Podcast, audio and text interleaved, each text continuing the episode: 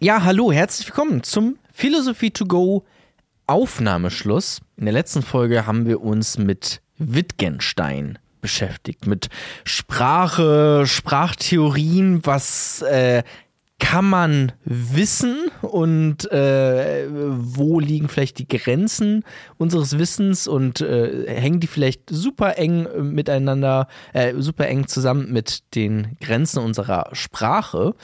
Ähm, das war so ein bisschen eine These von Wittgenstein und er hat sich auch angeschaut, okay, was gibt es so für Sprachspiele, die wir ja. spielen in unserem Alltag, unterschiedliche naja, naja, und unterschiedliche Menschen reden in unterschiedlichen Situationen in einer unterschiedlichen Sprache, vielleicht mal so äh, runtergebrochen.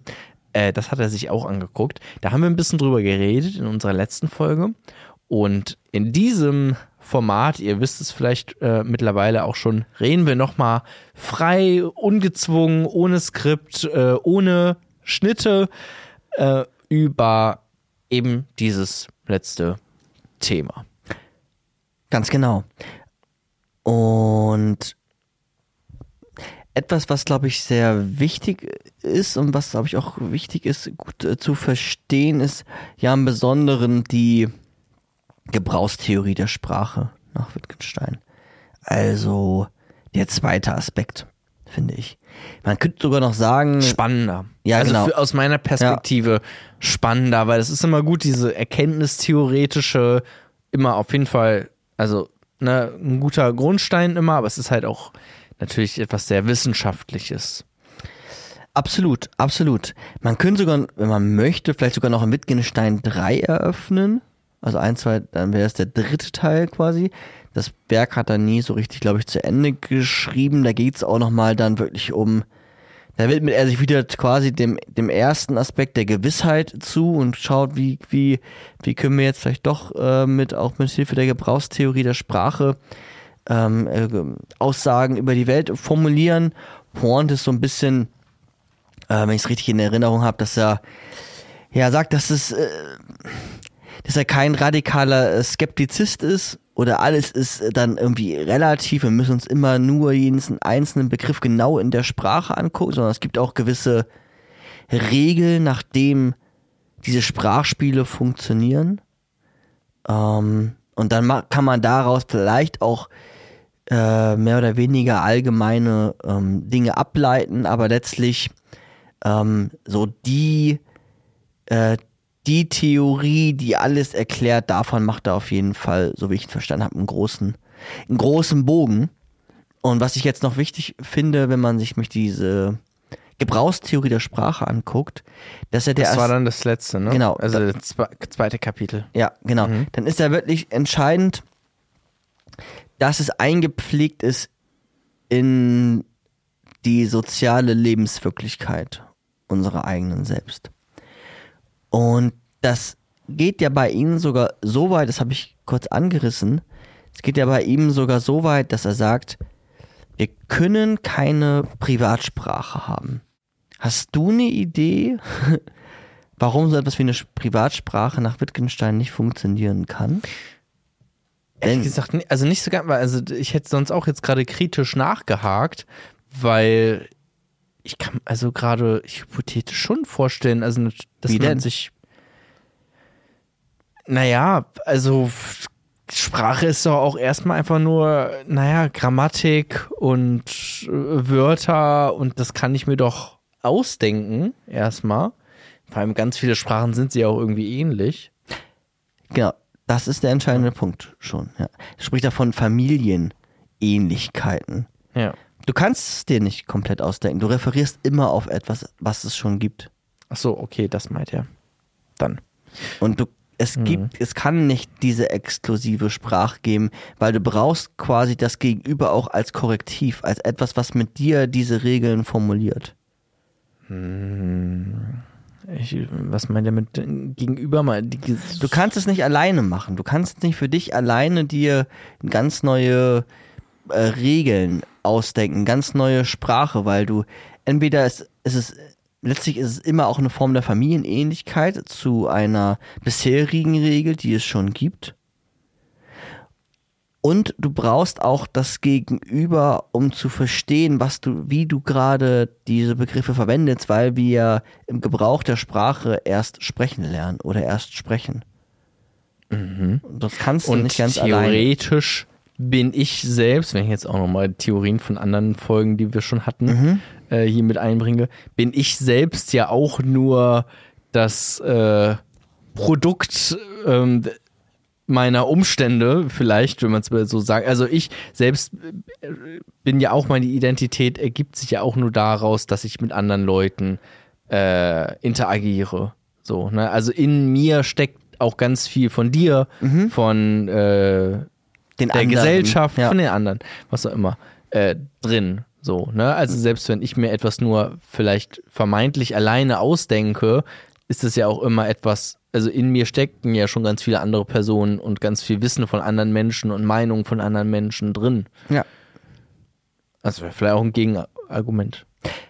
Genau, genau, genau. Und letztlich, wie gesagt, kannst du so etwas wie eine Sprache, eine, eine künstliche Sprache, eine Privatsprache, so sagt er zumindest, ähm, vielleicht gibt es da auch nochmal gute Gegenargumente, ich wüsste jetzt aber gerade keins. Aber letztlich kannst du eine Privatsprache nicht entwickeln, weil eine Sprache immer der Gebrauch ist und die Lebenswirklichkeit und weil Regeln, die du dann vielleicht auch versuchst neu zu formulieren, eigentlich nur abgeänderte Regeln sind, die schon im Gebrauch äh, sich bewährt haben und stattfinden. Und soziale äh, Sprache ist immer sozial. Es ist komplett immer sozial. Jetzt komplett alleine für dich eine Sprache ausdenken, die nur du verstehst, ähm, das äh, letztlich wird nicht, wird nicht klappen.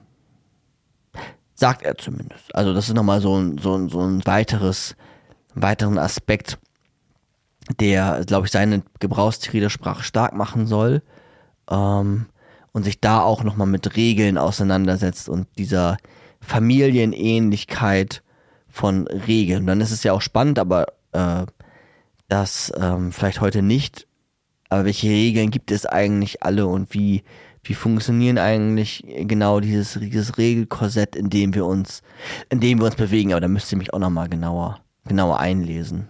Ja.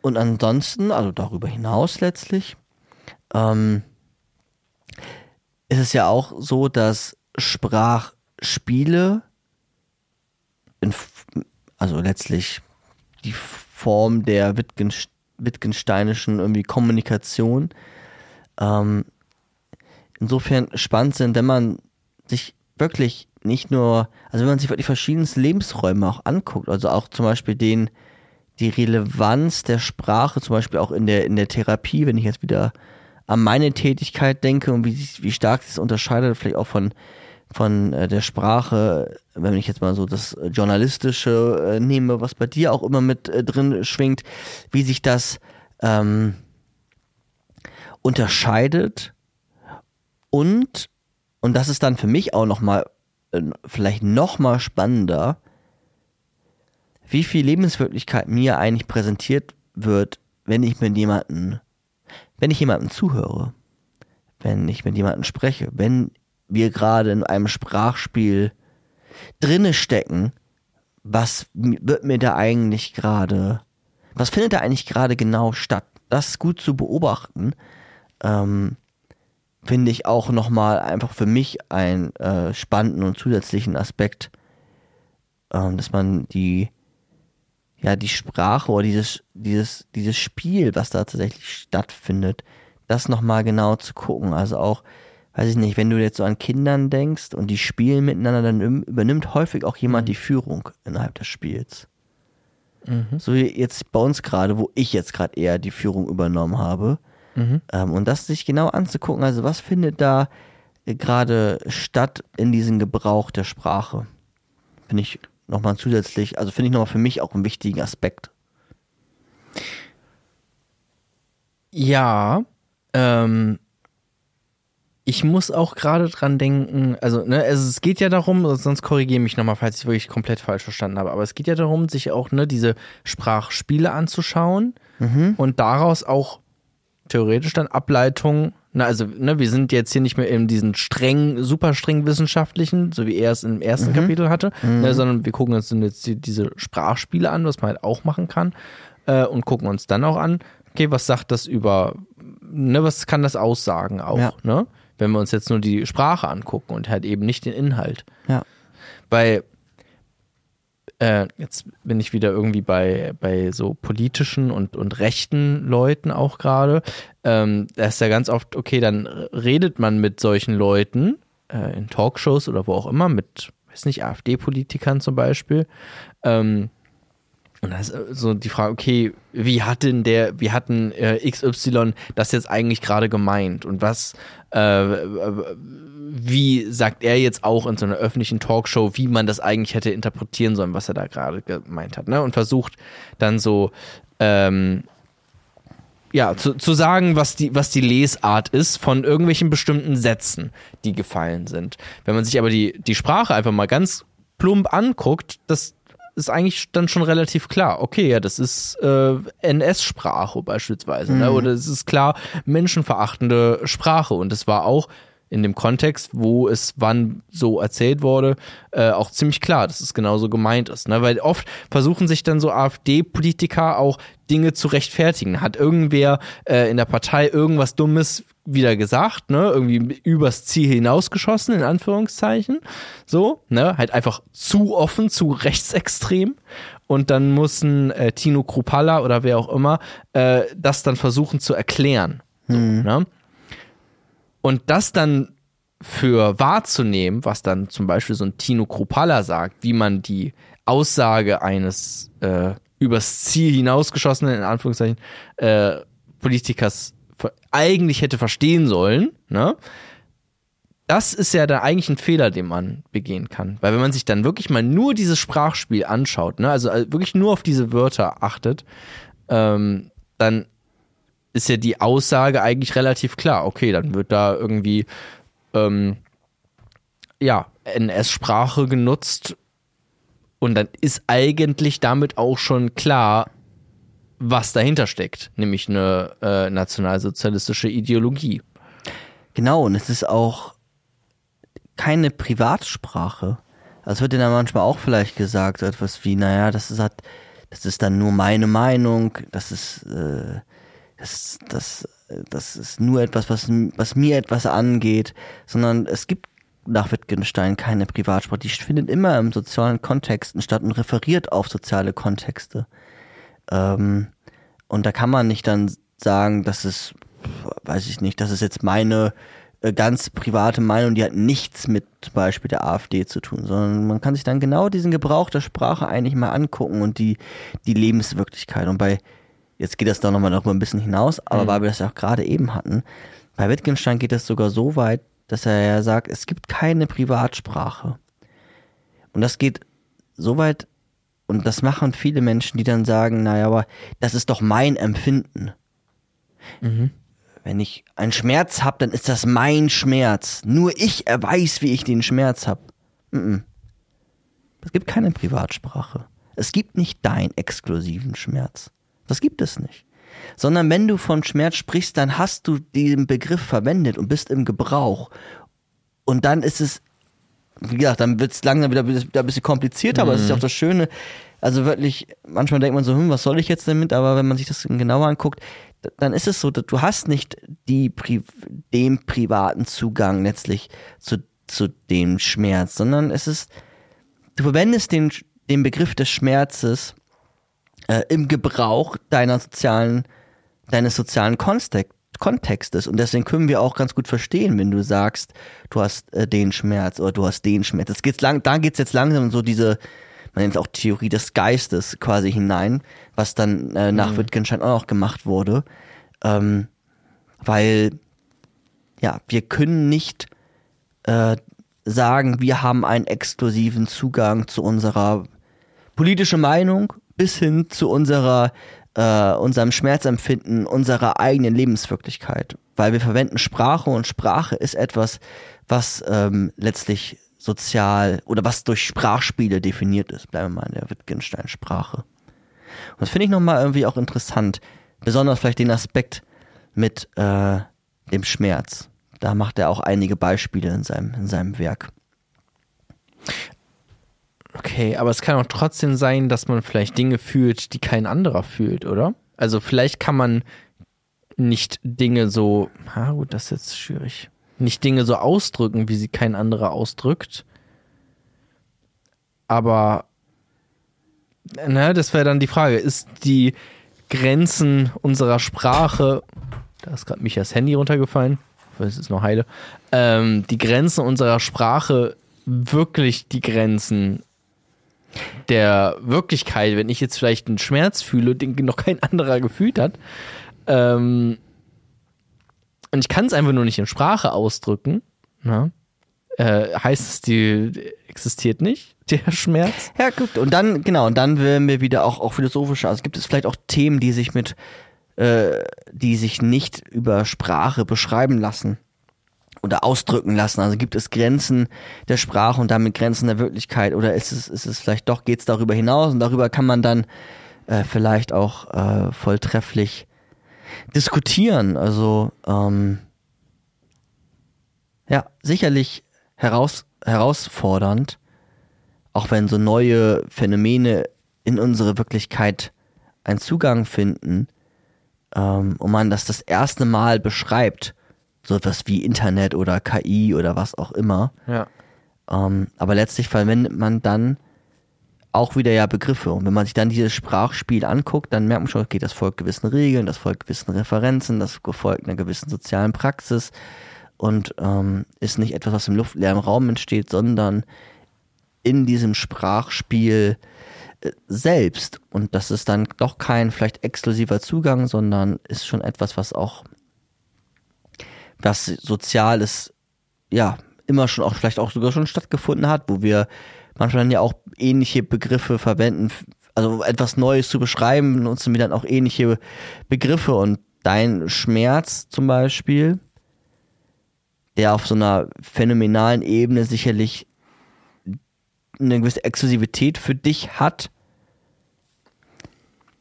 weil ich nicht dein äh, Teil deines Körpers bin, aber auf der Ebene des Sprachspiels gar nicht mehr so exklusiv ist, weil es ist keine Privatsprache, wenn du über deinen Schmerz sprichst.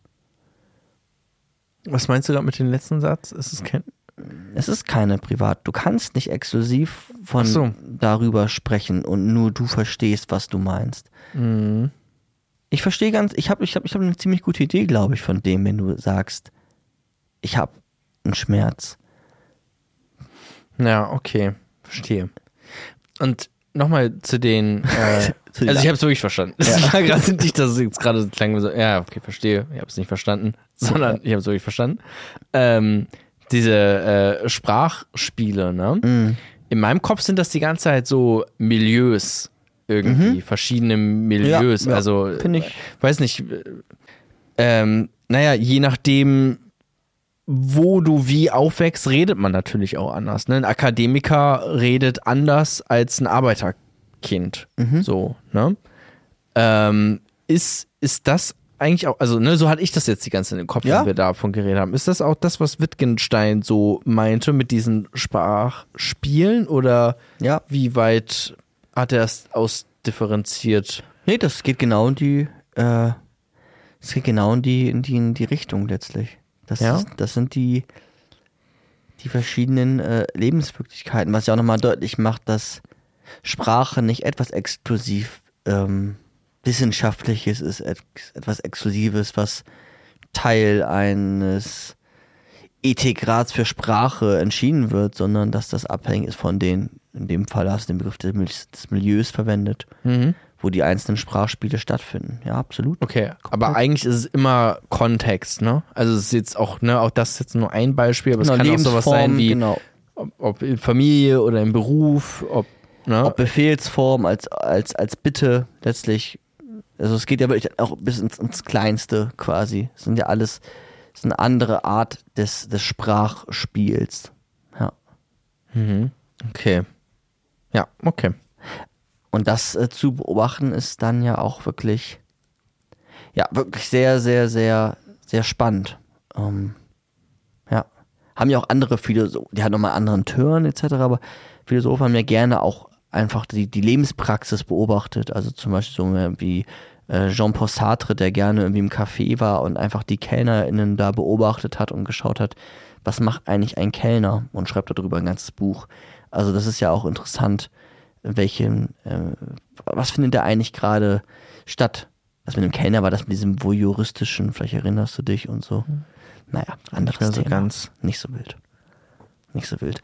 Aber genau, es geht um Lebensformen, um Lebenspraxis, um Identität, um Zugehörigkeit, um Abgrenzung und dann auch immer eine Form des der Offenlegung, also seiner seiner seiner selbst letztlich, ähm, der der Konvention, der Anerkennung, der der kulturellen Vielfalt von mir aus auch.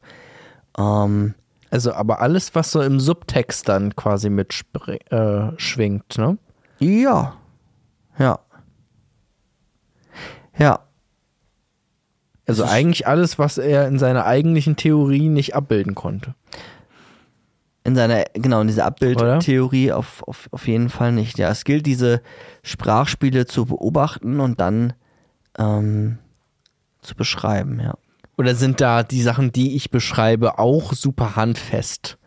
Ähm, also im Sinne von, weiß nicht, ich kann ja auch Dinge beschreiben. schon, ja. Ja, also ne, ich kann ja auch irgendwie sagen, jetzt okay, ich gucke mir das Sprachspiel zwischen uns an und sage, das ist schön, ne, weil wir hatten diesen Begriff von Schönheit und so, und der ist so abstrakt, Mhm. kann da eigentlich nichts drüber sagen. Also so das beschreiben irgendwie. Äh, oder naja, vielleicht eher beschreibbar schon wirklich, okay, wer hat gerade welche Machtposition inne, wer hat den größeren Redeanteil vielleicht.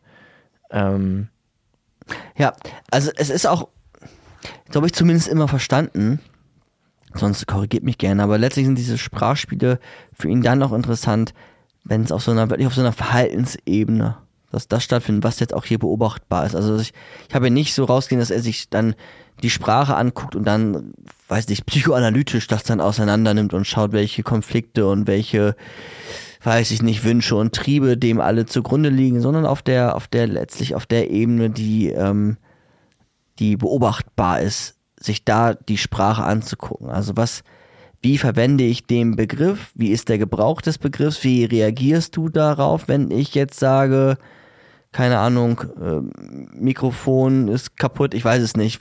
Aber sich das, das genau anzugucken und dann auch damit einher die, die dann ähm, entstandene Lebenswirklichkeit. Aber es ist eher auf so einer, so habe ich zumindest verstanden, auf so einer verhaltensbeobachtbar Ebene. Und da muss man, glaube ich, manchmal ähm, das auch immer wieder von abgrenzen. Es ist jetzt nicht dieses Lacan Psychoanalyse und ich habe da die Sprache und das Unbewusste etc. und schaue mir genau an, in welchem autoritären Verhältnis äh, der große äh, Bruder zu seinem kleinen Bruder steht und welche Familienkonstellation und warum auf einmal das mit einem, was das noch mit einem Oedipus-Komplex und mit einem Vater zu tun hat oder wie auch immer. Das eher weniger. okay. Ja. Ja. Hast du sonst noch etwas? Ähm, nö. Nee, ich glaube nicht. Also ich glaube, äh, weil es ist ja auch ein, also hm. äh, du meinst ja auch, du hast ein paar Sachen weggelassen, ne? Also ich glaube, das kann vielleicht noch sehr viel komplizierter sein, aber ich finde die Sachen, die wir jetzt besprochen haben, die waren ja eigentlich relativ simpel, relativ überschaubar auch, würde ich meinen, ne? Weil auch vieles schon für uns in die, in die Lebenspraxis eine Umsetzung gefunden hat. Vielleicht, Ja, ja, denke ich auch. Also ich fand, ne, dieses Erkenntnistheoretische, das fand ich nochmal was Neues auf eine Art. das Ende der Philosophie quasi. Genau, das, das, das Ende der Philosophie. Ähm, wobei das auch relativ ähnlich war mit so Empirismus irgendwie generell. Ja. Ähm, aber ja, sonst war es ja vor allem, okay, ne, diese Man nennt das auch, äh, zu, Mhm. man nennt das auch logischen Empirismus. logischen Empirismus. Ah, okay. Mhm. Ja, also da kommt auch wieder der Begriff letztlich auch vor, ja. Ja. Aber sonst war es ja relativ überschaubar. Eigentlich nur so, ein, auch ein bisschen ein Plädoyer für, ne, okay, Sprache ist auch etwas an sich, was es äh, lohnt, sich genau anzuschauen. Ja, äh, genau, und damit vielleicht jetzt abschließend, also zum Beispiel aber das mit dem Gender nicht nur zu sehen, bei Gendern geht es um eine um die Möglichkeit der gerechteren Welt, sondern zu schauen, okay, was hat das mit Lebenspraxis, mit Zugehörigkeit und Identität zu tun? Ich glaube, das wird, also das kriege ich in politischen Debatten, jetzt in Talkshows habe ich das noch nie gehört. Ja. Ja, also genau. Sehr, sehr selten. Es geht meistens genau darum, oder auch beim Thema äh, Klima oder sowas, die Klimakleber oder wie auch immer, aber sich das mal, dieses, die Sprachspiele, die da stattfinden, sich das so anzuschauen, wie Wittgenstein sich angeschaut hat, das finde ich, findet eigentlich sehr, sehr, sehr, sehr selten statt. Ähm, richtig, ja. Das ist auch das, was ich vorhin versucht habe mit diesem Beispiel vom Rechtsextrem. Äh, ne? Dann lass uns nicht so sehr über die Inhalte und die Rechtfertigungen reden, die dann irgendein AfD-Politiker äh, abgibt, sondern lass uns mal wirklich nur mal eben bei dieser Sprache bleiben äh, und da einfach mal ganz klar sagen, was diese Sprache aussagt. So, unabhängig von irgendwelchen Rechtfertigungsversuchen dann. Ja. Das ist ja schon eine Aussage für sich. Ja. Das Ja. kann man auch nicht rechtfertigen dann mehr auf irgendeine Art und Ja. Weise. Genau, richtig. Und für sich auch deutlich zu machen, dass Menschen, die einen manipulieren wollen, häufig eine gute Idee von diesen Sprachspielen haben. Ja. Denkt an, an Mussolini, an Hitler, an wen auch immer. Ähm, und das auch im Hintergrund zu haben und sich davon auch, äh, sich seiner eigenen Sprachspiele äh, bewusst zu werden, finde ich auch ja, sehr wichtig. Seine eigenen Sprachspiele. Ja, könnte dann ja drüber nachdenken. Du meinst, wie man selber so. Na, Ja. ich bin ja Teil des Spiels. Was spiele ich da eigentlich? Also, sich das wirklich anzugucken, wie und wann ich wie, ähm, ja, welche, welches Sprachspiel ich letztlich spiele. Oder welche Sprachspiele. Ja. Klar, klar. Ja. Ähm, voll, auch in Beziehungen und sowas, ne? Wie man da, äh, also das ist ja auch ein großer Teil von Beziehungen, einfach selbst, auch selbstkritisch irgendwie immer zu sein, ne?